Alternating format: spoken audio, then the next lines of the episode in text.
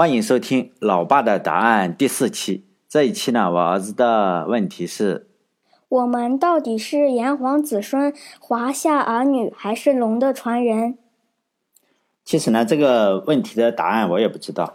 就我小时候呢，实际上是和你小时候受的教育实际上是差不多的。一直到现在呢，我也没有搞清楚这几种说法到底有什么区别。所以呢，我只能把我知道的事情告诉你。就华夏。儿女中的华夏呢，是一个非常非常古老的概念，在中国的历史上呢，是没有有没有存在夏朝这一个呃朝代，是一件非常有争议的事情。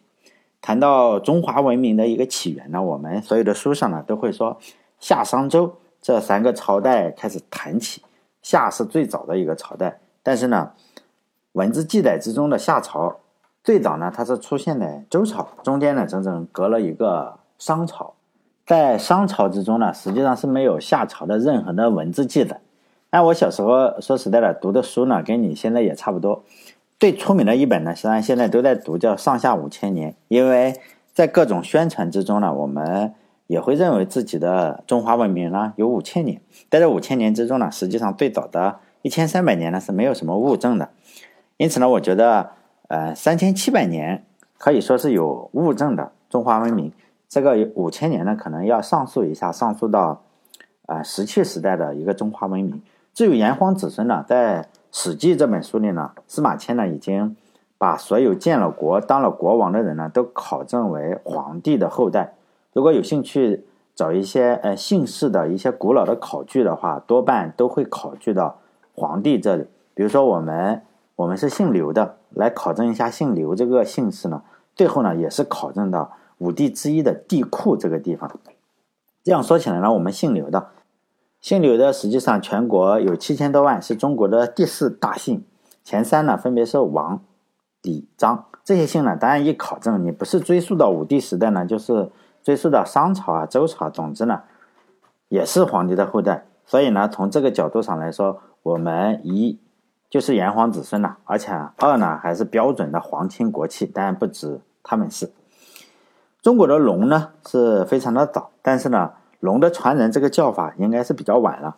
我记得在一九八八年的时候，是中国传统的一个龙年。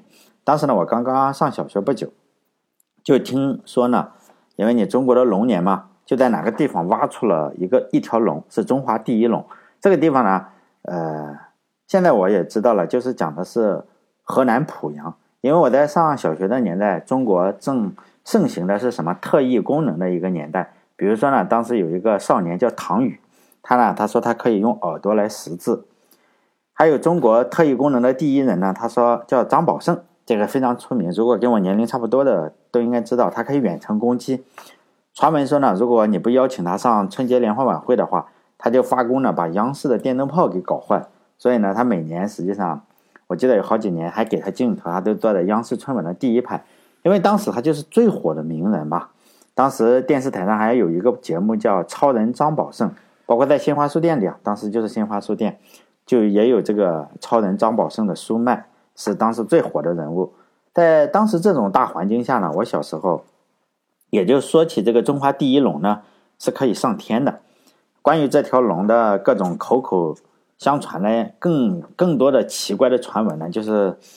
更是数不胜数了，因为当时我还是小学生，就对此深信不疑。传闻说，每年的农历六月十三呢，就会这条龙就会出现在西边的天空里，呃，而且总是会有人说，在西边的天空里呢，就看到了这条龙的身影。当时呢，我是没有看到，也不知道是因为有什么原因啊。当时有一个比较火的歌叫《龙的传人》，像现在 TFBOYS 唱的歌吧。然后从那个时候以后呢，我觉得我们才开始叫龙的传人。虽然每年农历的六月十三，因为当时我还是个小男孩嘛，坐在院子里，也从来真的是没有看到过那条中华第一龙。但是呢，不用担心，这个也没有什么遗憾的。